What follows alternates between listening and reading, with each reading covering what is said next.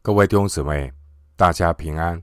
欢迎您收听二零二三年六月四日的晨更读经。我是廖哲一牧师。今天经文查考的内容是耶利米哀歌一章一到十一节。耶利米哀歌一章一到十一节，内容是西安的浩劫。首先，我们来看耶利米哀歌一章一到七节。先前满有人民的城，现在何竟独坐？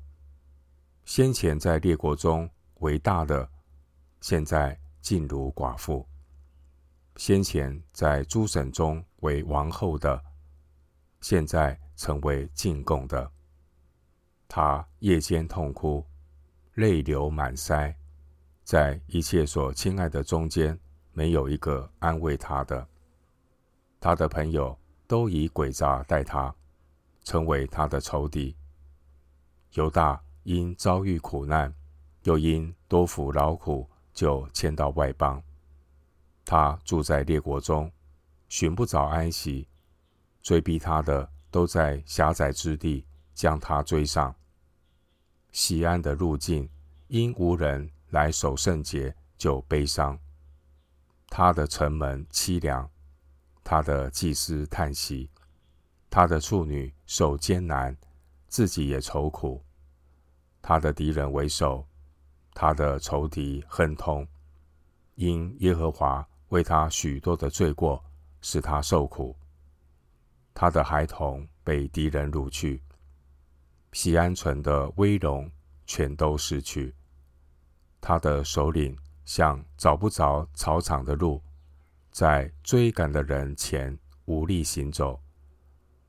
耶路撒冷在困苦窘迫之时，就追想古时一切的乐境。他百姓落在敌人手中，无人救济。敌人看见，就因他的荒凉嗤笑。在我们查考经文之前，先扼要的介绍耶利米哀歌这卷书。耶利米哀歌是耶利米书的副卷或是续篇。在主前五百八十六年，耶路撒冷被巴比伦攻陷的时候，我们看到圣城那个时候被焚毁，圣殿被掠夺，百姓遭到。敌人的杀害，一片焦土，满目凄凉。耶利米先知他作哀歌，抒发他心中的悲伤，也反映上帝对神子民的心肠。这就好像主耶稣当年曾经为耶路撒冷城哀哭一样。路加福音十九章四十一到四十二节。耶利米哀歌是以诗歌的题材所写成的。前面四章是字母诗，字母诗是按照希伯来文二十二个字母的顺序做每一节的第一个字母。第三章共有六十六节，所以是每三节的首字用一个字母。先知将喜安人格化，将以色列民族视为一个整体。今天，世界各地犹太人的会堂，每一年的亚比月，仍然会诵读耶利米哀歌，来纪念主后七十年耶路撒冷被毁。耶利米哀歌将圣城被毁灭的情景写得历历在目，非常的动人，也令人反思。关于耶利米哀歌的主旨，耶利米哀歌的主旨强调神是公义的，选民因为得罪神，他们接受神的审判管教。然而，神也是慈爱的神，神对选民有救赎的恩典。先知呼召百姓要悔改，祈求神的赦免和复兴。在神发出降灾的同时，先知也和神的百姓同受苦难，经历那说不出来的忧伤。而这种矛盾的心情，只有在十字架上的基督耶稣能够体会，因为人类罪恶所要承担的这些代价，当年都落在主耶稣的身上，由主耶稣一个人承担了。主耶稣基督也曾经为耶路撒冷哀哭，因为主耶稣预先看见圣城被围困。当年主耶稣也发出警告，提醒耶路撒冷的选民。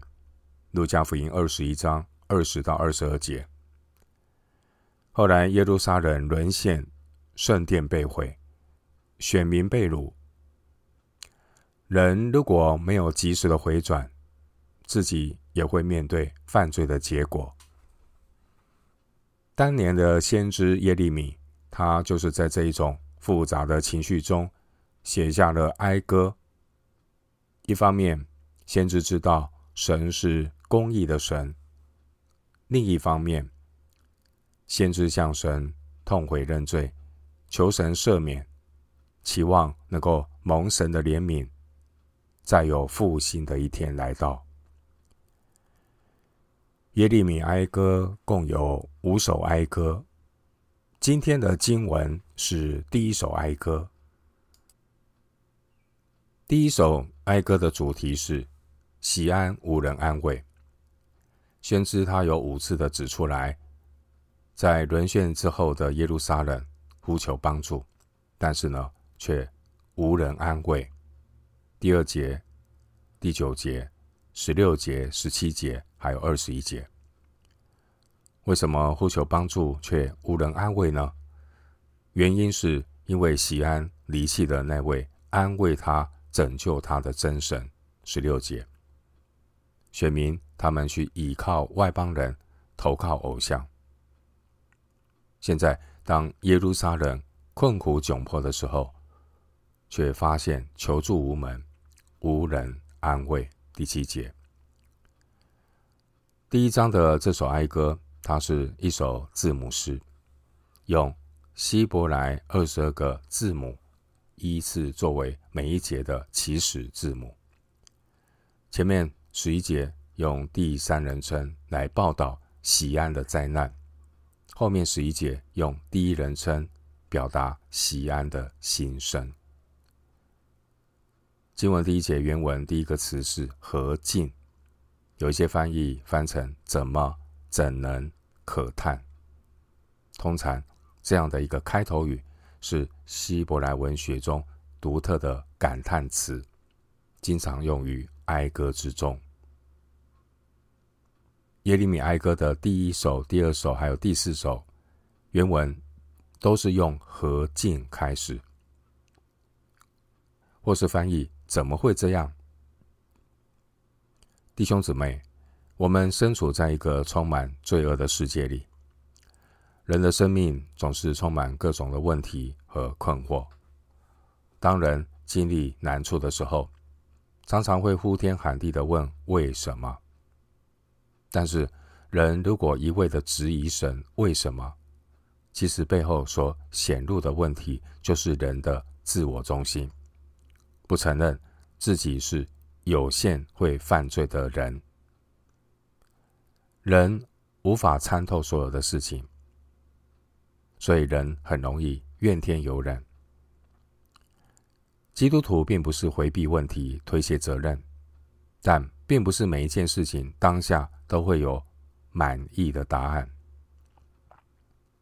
敬畏神的信仰，并不是寻求满足自我的标准答案。敬畏神的信仰是认识自己的有限，承认上帝的无限。所以呢，人也必须要经历上帝的拔出、拆毁、毁坏、倾覆。耶利米书一章十节。人在遭遇苦难的时候，难免会质疑神：怎么会这样呢？因此呢，当我们落在难处中的时候，不是去直问神为什么。而是要求问神如何面对。神必然会带领我们走过死荫幽谷。神会在管教的同时给我们恩典，带领我们，让我们灵魂苏醒。在耶利米书二十九章十二到十三节，神应许选民说：“你们要呼求我，祷告我，我就应允你们。你们寻求我，若专心寻求，就必寻见。”弟兄姊妹，忧伤痛悔的心，神必不轻看。诗篇五十一篇十七节，上帝光照罪人的心，好让我们看到自己之所以落在苦难中所要学习的功课。基督徒不要白受苦，要从苦难中学习敬畏神的功课。经文一到七节描述了锡安所经历的浩劫。第四节的锡安。就是耶路撒冷。西安在大卫的时代是指大卫城，后来西安也被用来指圣殿山以及整个耶路撒冷。第六节这个西安城原文是西安女子。哀歌把西安以及城内的百姓用拟人化来描写。形容西安好像是一位丈夫去世、孩子被掳的寡妇。第一节说，先前满有人民的城，这是描述耶路撒冷先前的光景。耶路撒冷原来是繁华的政治中心、敬拜中心和商业中心。耶路撒冷如同曾经备受恩宠的女子，被神拣选为圣殿和大卫宝座的所在地，也是在列国中伟大的第一节。但是，现在耶路撒冷却成了一片废墟，降卑受辱，失去了盼望，只能在夜间痛哭，泪流满腮。第二节。第二节的安慰，这是第一首哀歌的关键字，一共出现了五次。第一章的二节、九节、十六节、十七节以及二十一节。耶路撒冷所需要的是安慰，并不是同情。谁能够实际上给耶路撒冷带来希望和帮助呢？只有弥赛亚。能够带给选民真正的盼望和安慰。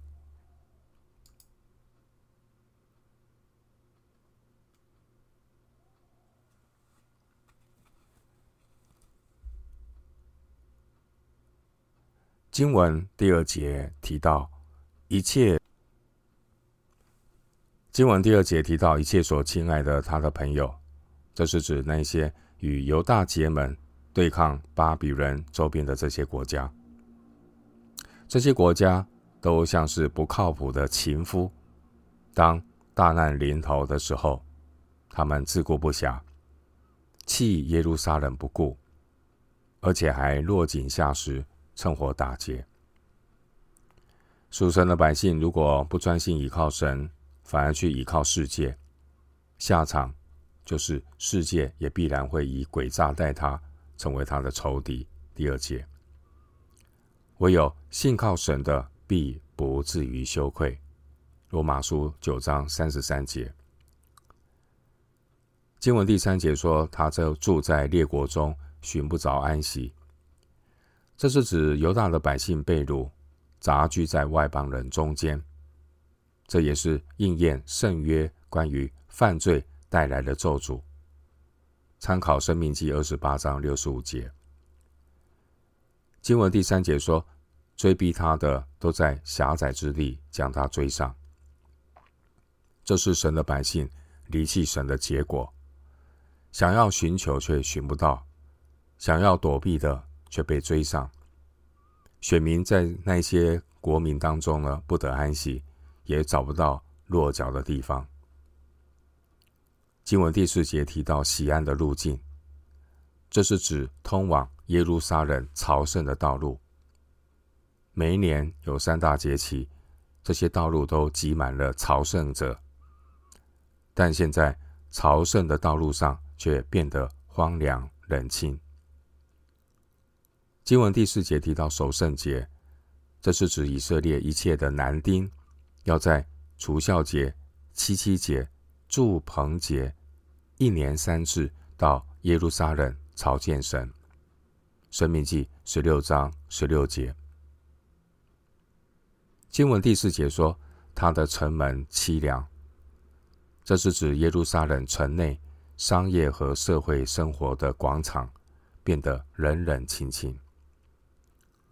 经文第四节出现“叹息”这个字，“叹息”这个字是第一首哀歌另外一个关键字，一共出现了五次。第一章的四节、八节、十一节、二十一节，还有二十二节，表示呢，他们在叹息中。带着自责。第四节说，他的处女受艰难，这是指城中的百姓受到连累。经文第五节说，他的敌人为首，这句话呢，就应验了圣约的咒诅。申命记二十八章四十四节说，他必作首，你必作尾。弟兄姐妹，耶路撒冷遭难。表面上是因为他的仇敌亨通，第五节，好像呢是外邦的偶像胜过了真神，但实际上是因为耶和华为他许多的罪过使他受苦，第五节。因此，我们不但要学习从顺境中看到神的作为，我们更要学习从。逆境和仇敌的肆虐中，看到神的心意。神的儿女要谦卑，不要自以为意。有时候，太多为自己辩解是没有益处的。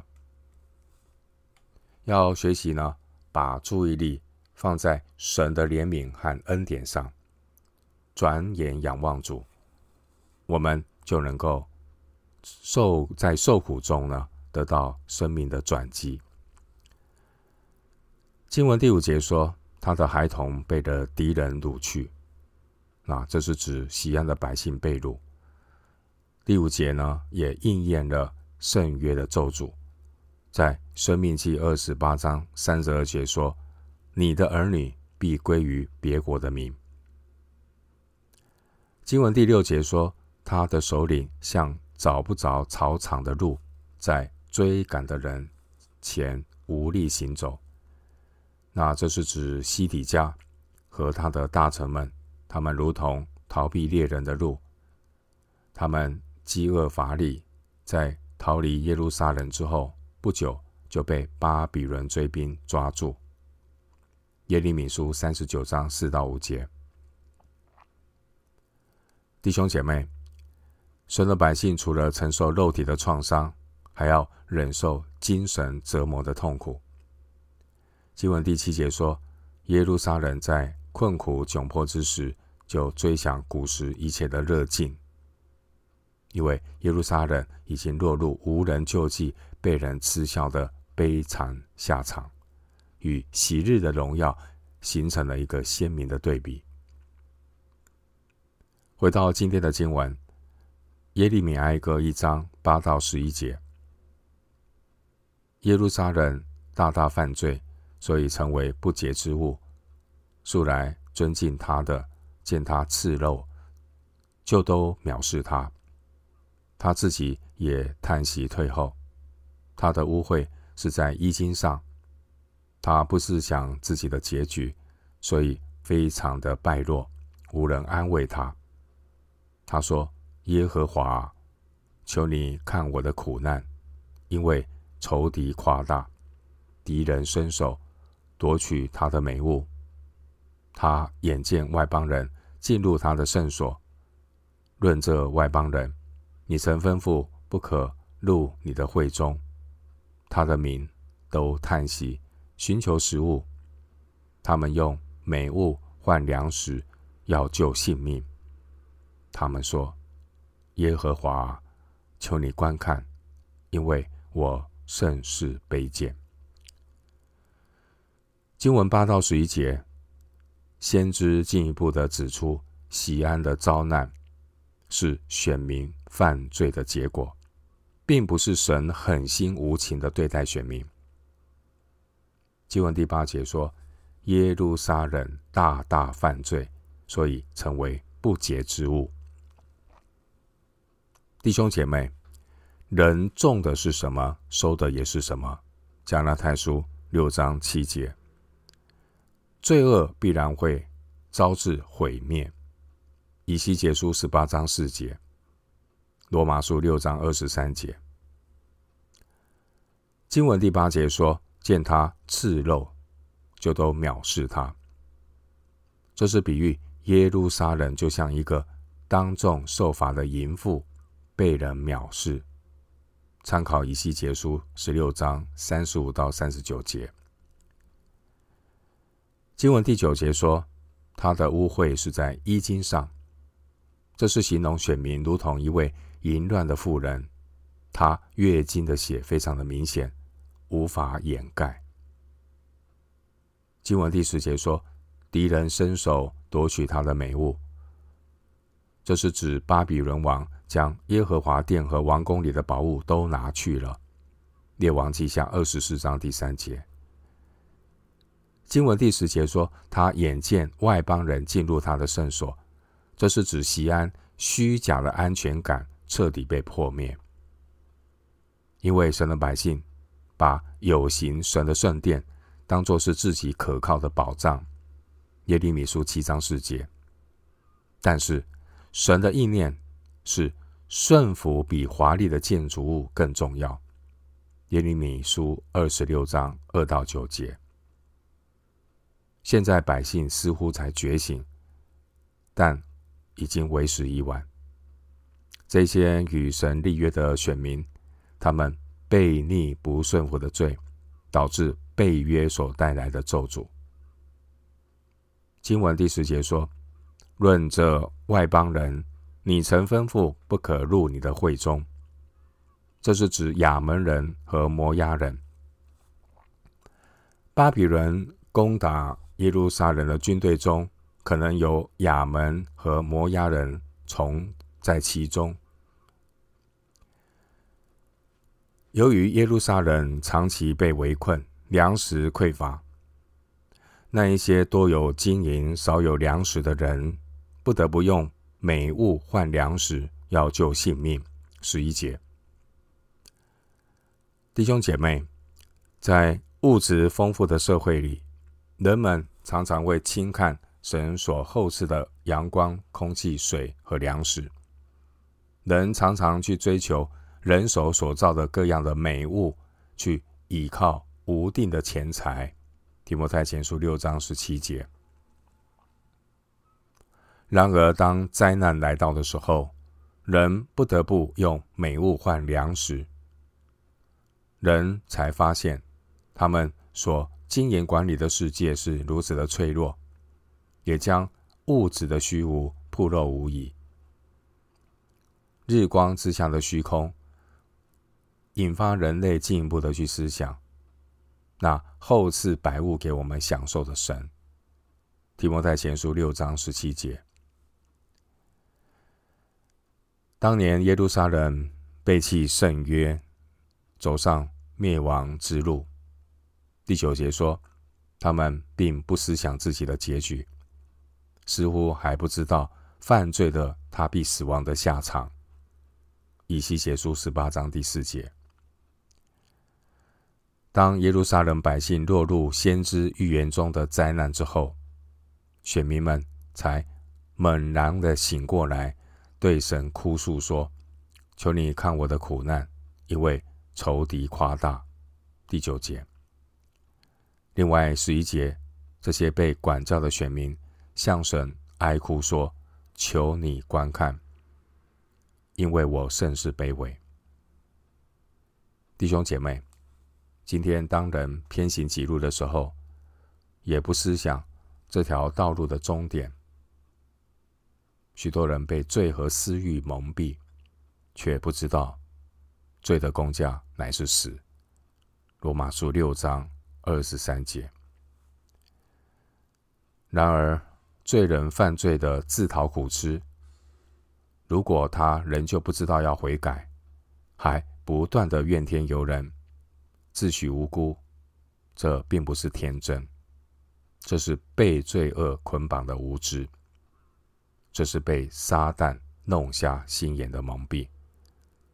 只有神怜悯施恩，人才会有出路。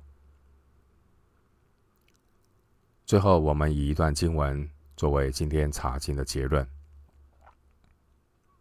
提摩太前书六章十七到十九节。